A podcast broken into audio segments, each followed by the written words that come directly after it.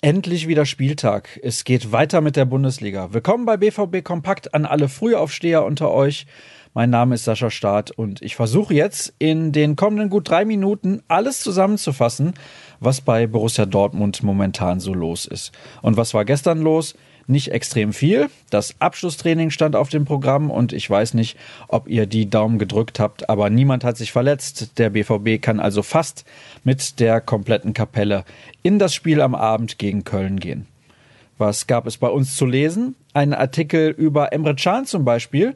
Tobias Jören hat sich damit beschäftigt, wie viel dran ist am möglichen Wechsel des deutschen Nationalspielers von Juventus zum BVB. Fazit, ausgeschlossen ist es nicht. Tendenz allerdings eher unwahrscheinlich. Spannend ist nicht nur die Gerüchteküche, sondern auch das Thema Altersregelung. Bislang muss ein Spieler ja sein 18. Lebensjahr vollendet haben oder zum jüngeren Jahrgang der U19 Junioren zählen, um in der Bundesliga eingesetzt werden zu können. Im März wird jetzt darüber entschieden, ob diese Regel etwas gelockert wird.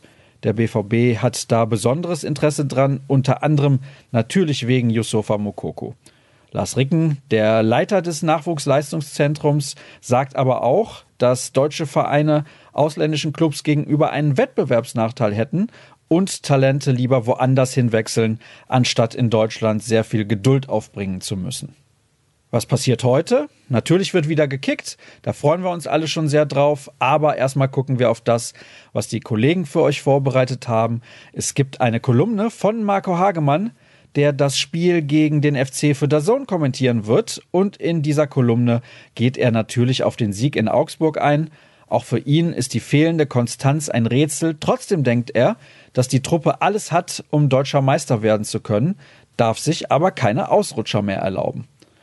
Dazu liefern wir euch die beliebte Rubrik 09 Fakten zur Partie am Abend. Die begleiten übrigens Sascha Klaverkamp, Tobias Jören und Florian Gröger für euch aus dem Stadion. Ihr kennt das. Spielbericht, Analyse und Einzelkritik sind nur drei Dinge, die ihr dann taufrisch von der Pressetribüne aus bekommt. Angepfiffen wird um 20.30 Uhr und wie eben schon erwähnt, wird das Spiel bei der Zone übertragen und von Marco Hagemann kommentiert. Sein Experte ist Sebastian Kneißl und als Moderator ist Alex Schlüter im Einsatz. Schiedsrichter der Partie ist übrigens Harm Osmers.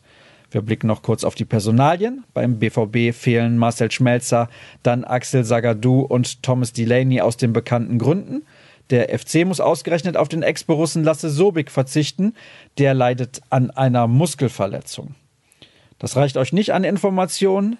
Da müsst ihr euch jetzt eine Alternative suchen, denn wir sind für heute am Ende angekommen. Aber ihr wisst ja, wo ihr vorbeischauen müsst.